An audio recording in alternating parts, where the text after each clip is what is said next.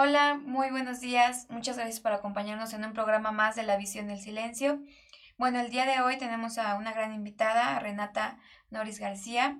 ¿Cómo estás, Renata? Bien, muchas gracias. Buen Muchas día. gracias por estar aquí con nosotros, por aceptar nuestra invitación. Y bueno, pues Renata es este es una invitada que ya habíamos pues promocionado en nuestra página y el tema como habrán visto pues es la parálisis cerebral. Entonces, vamos a empezar con una pregunta, este Renata. Quisiera que nuestro público pues les platicaras qué es la parálisis cerebral.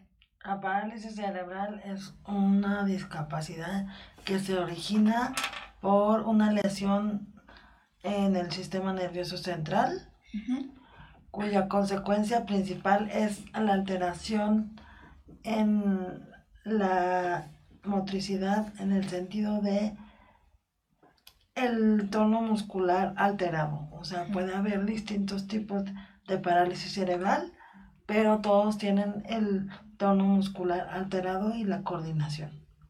Ok. Re- un poquito relacionada a esta pregunta, quisiera que le platicaras también pues, a nuestro público un poco de cómo es, cómo es vivir con parálisis cerebral. O sea, eh, haciendo un poco el enfoque de cómo ha sido tu infancia, cuáles han sido las barreras o los obstáculos que se te han presentado a lo largo de, pues, de tu vida. Los niños con parálisis cerebral eh, básicamente no, no se pueden mover ah, como los demás niños. Entonces lo más importante para una infancia es que los padres o los cuidadores que están le acerquen el mundo, o sea, eso es súper importante. Yo creo que mi infancia fue este relativamente normal porque mi madre fue muy creativa.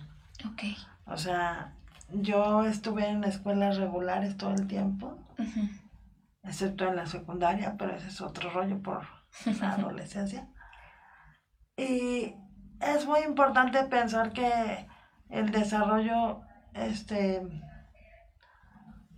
el desarrollo de un niño con algún tipo de discapacidad, en la que sea, pero si es motriz, mejor. Este, tú tienes que tener el parámetro de, del desarrollo psicomotriz normal. Y de ahí decir, esto es lo que tenemos que alcanzar.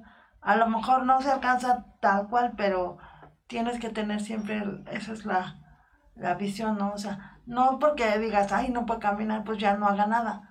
No, o sea, lo único que no va a hacer es caminar, pero puede aprender las mismas cosas, puede jugar de la misma manera, puede cantar, o, o sea, tienes que pensar que es un niño Claro. y que la edad que tenga, ese es tu parámetro. A lo mejor vas a tener que hacer muchas adecuaciones, pero el parámetro siempre tiene que estar. O sea, por ejemplo, un niño que tiene 8 años está en la latencia. Y la latencia lo más importante es descubrir para qué somos buenos. Claro. Entonces, ese es el parámetro.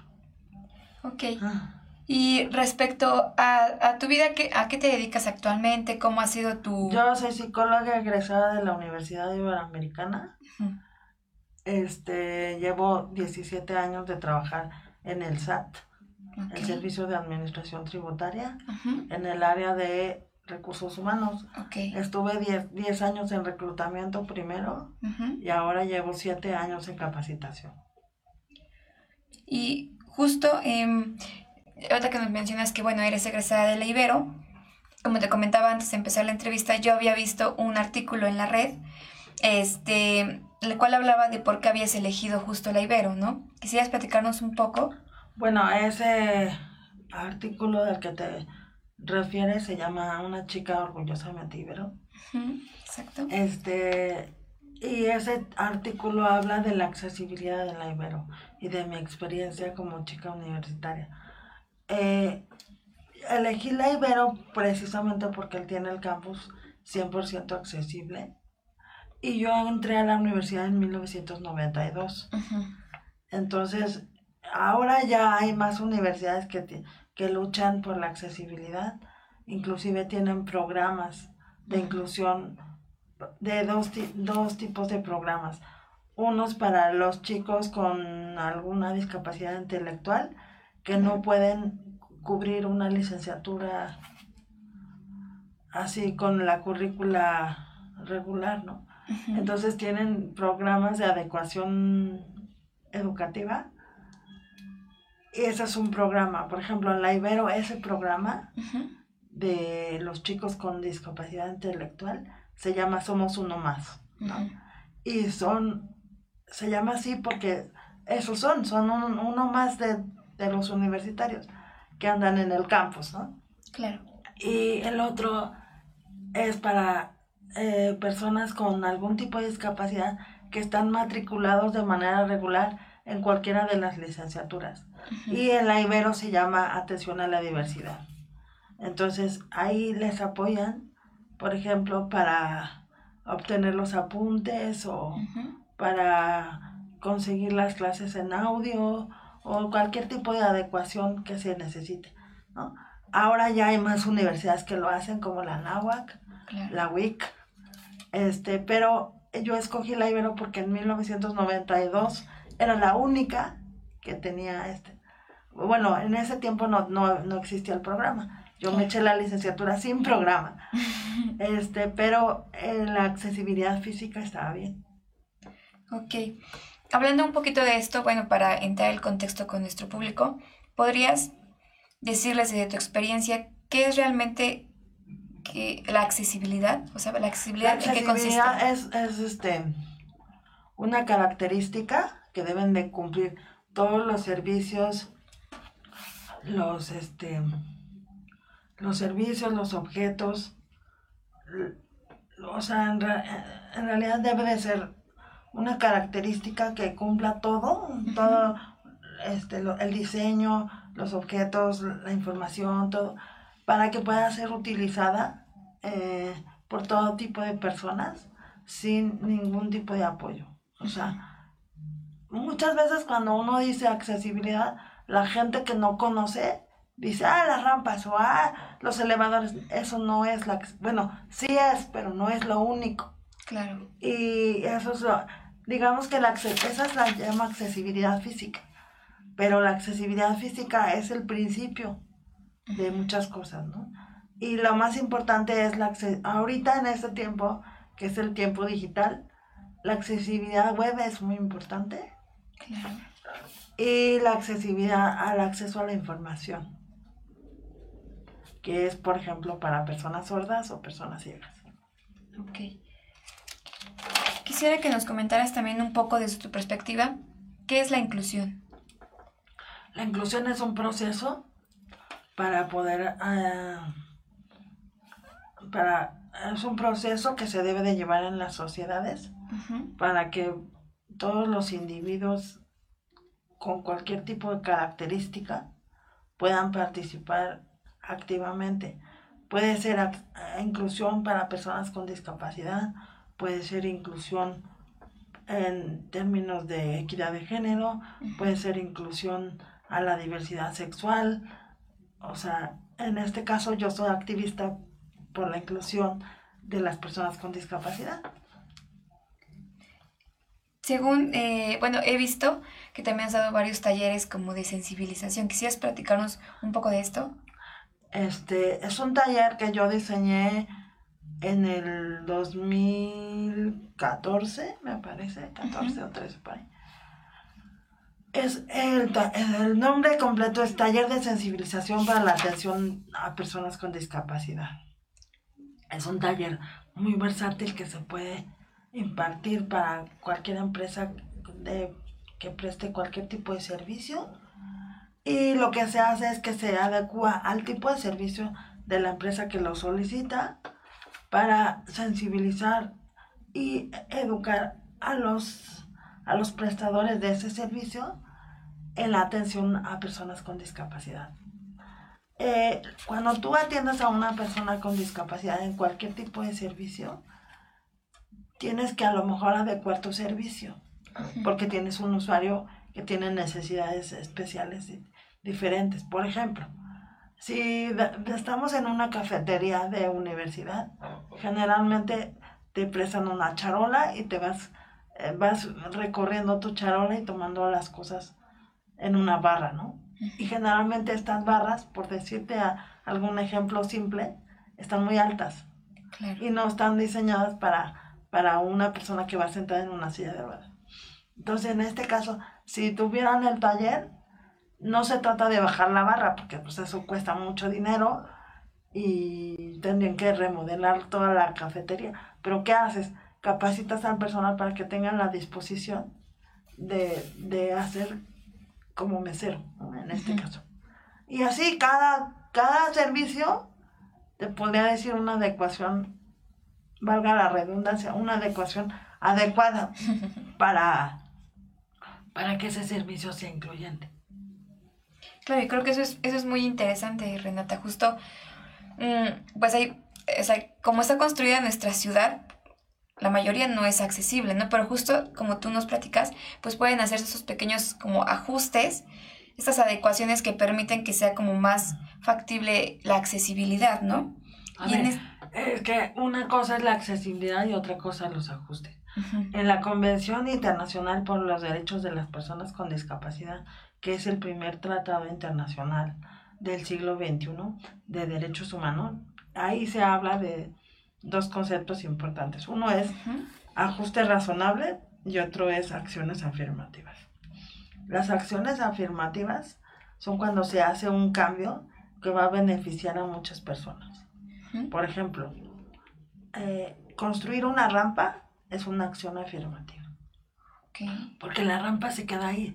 Tú no sabes quién va a pasar por ahí, si va a ser para, para personas con discapacidad, para mamás con carriola, para un viejito que viene con andadera, para el señor que trae el, el diablito con refresco. O sea, tú Es no sabes. todos. Es para todos. La rampa es para todos. Todo el mundo dice, rampas para... No, la las rampas son para todos. Si viene el señor que trae los refrescos, seguro se va a bajar por la rampa. Aunque haya los escalones. Ah, Claro, ah. que es, que es algo parecido al diseño universal, ¿no? Tipo, eh, va relacionado Eh, un es poco. que el diseño universal por defecto es accesible, pero no toda la accesibilidad es diseño universal. Eso es una diferenciación que hay que hacer. Ok. Y relacionado un poco a esto, ¿tú qué crees que le hace falta pues a nuestra ciudad, a nuestro país, para ser relativamente, o sea, totalmente accesible? Es muy fácil cumplir la convención, porque en la convención está todo previsto. El problema es que llevamos 10 años de haberla este, ratificado y no hemos avanzado mucho. Claro. Y un poquito, este, hilando así los temas que hemos ido tratando en estos minutos. Ah, perdón, es que nada más te expliqué lo de la acción afirmativa.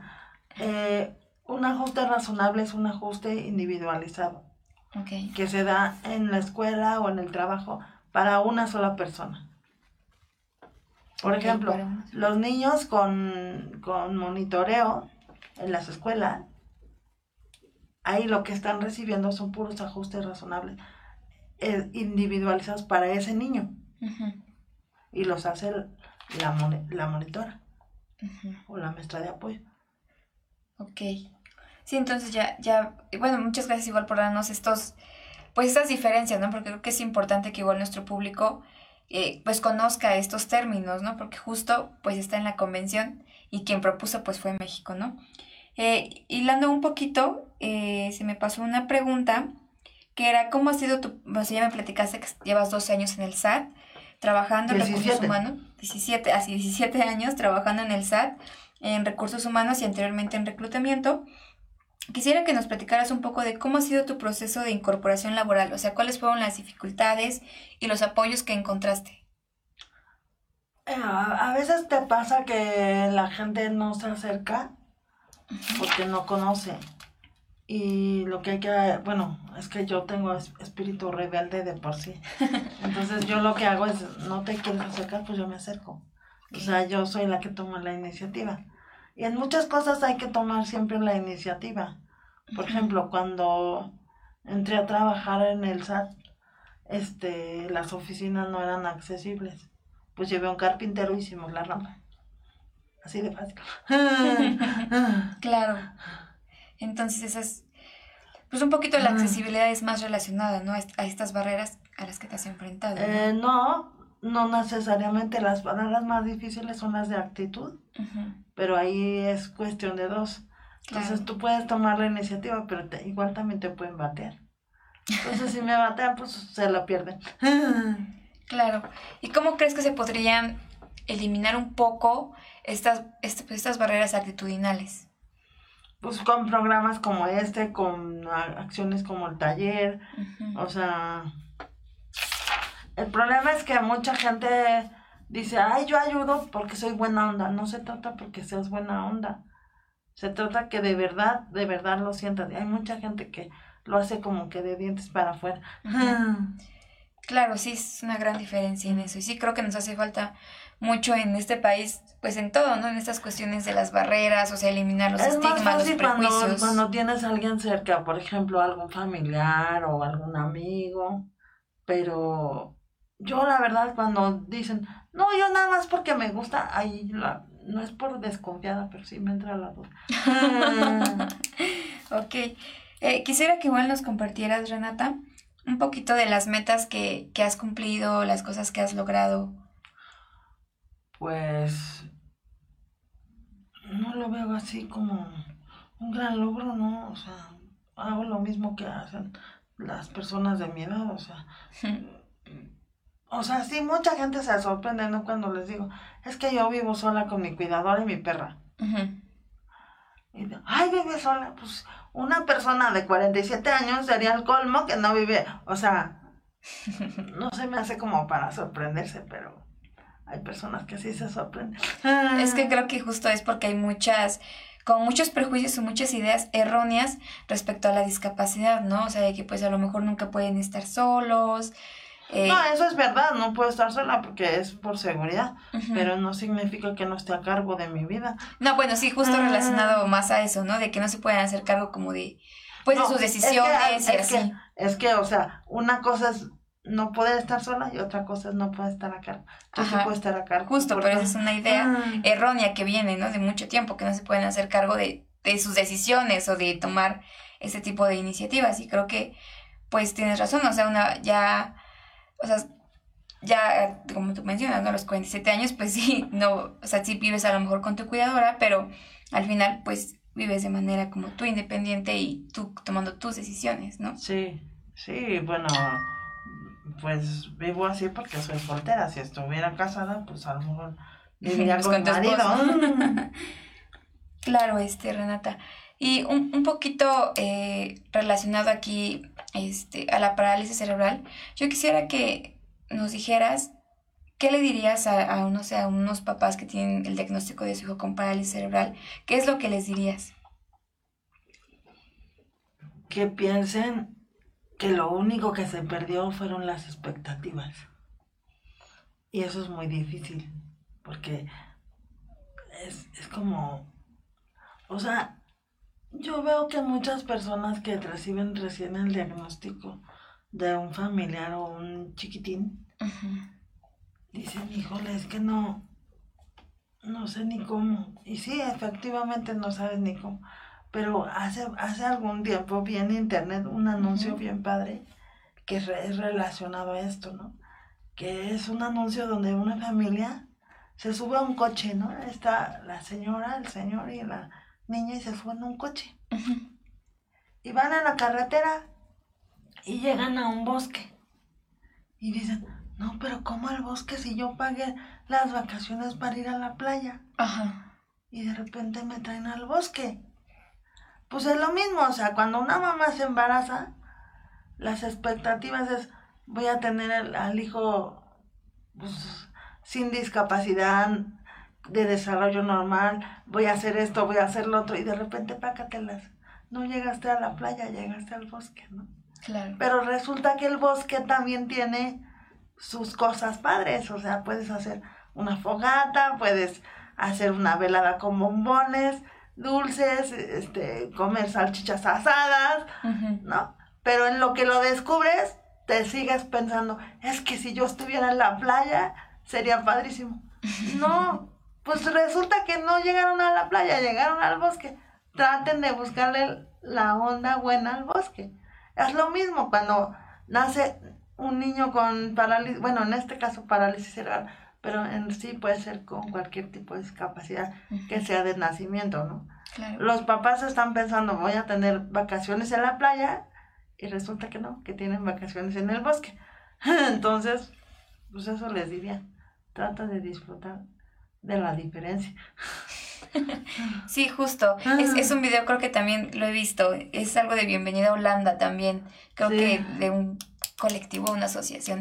Sí. Y en ese sentido, em, ¿tú qué asociaciones o qué primeros pasos les dirías a estos papás? O sea, porque a veces sí es como muy complicado, digo, ya aceptar, pues el diagnóstico es un poco complicado, pero encontrar a lo mejor el apoyo de otras asociaciones, ¿qué, qué es lo que tú... Bueno, en principio, así como los primeros tres meses les diría, no hagan nada. Estén con su hijo porque, por ejemplo, si decidieron ponerle, vamos a poner Jorge, ¿no? Ajá. Ok, Jorge es Jorge.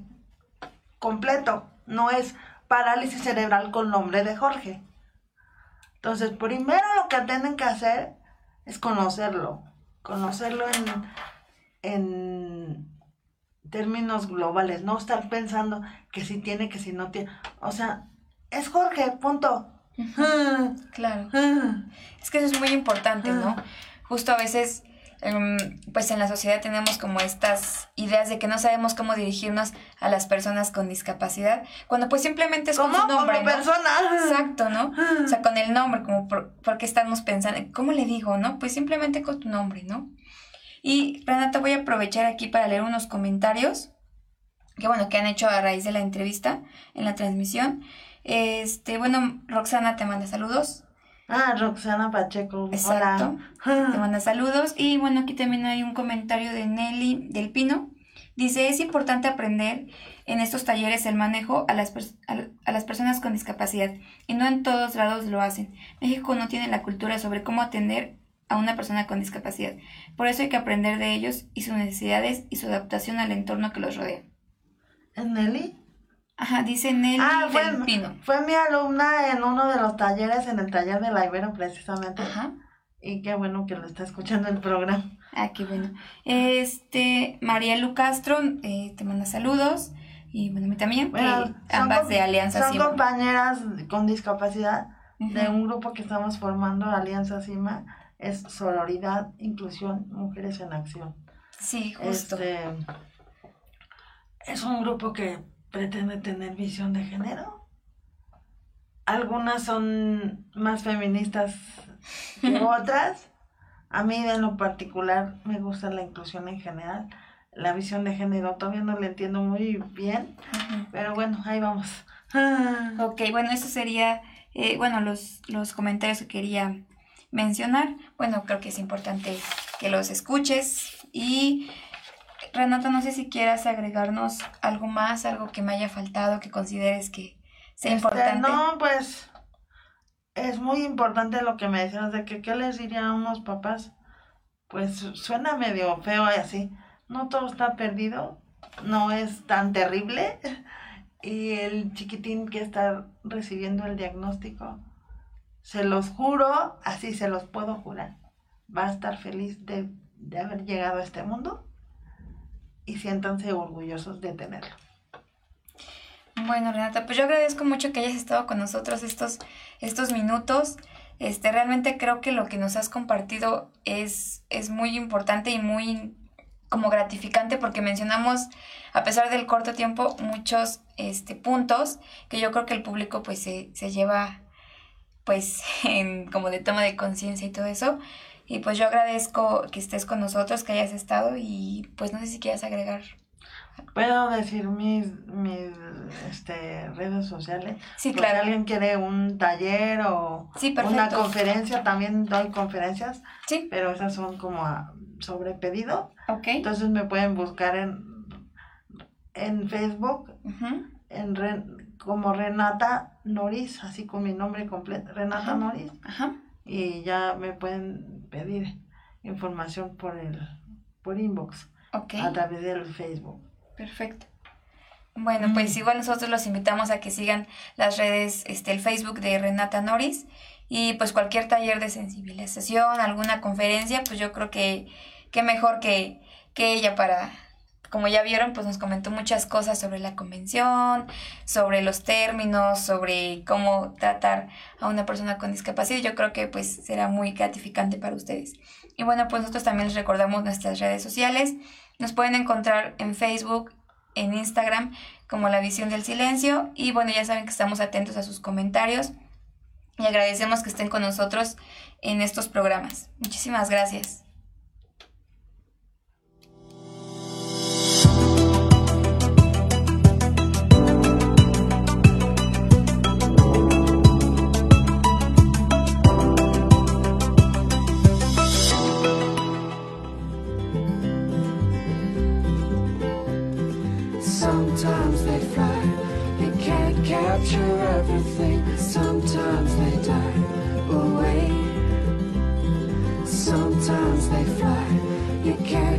you're everything.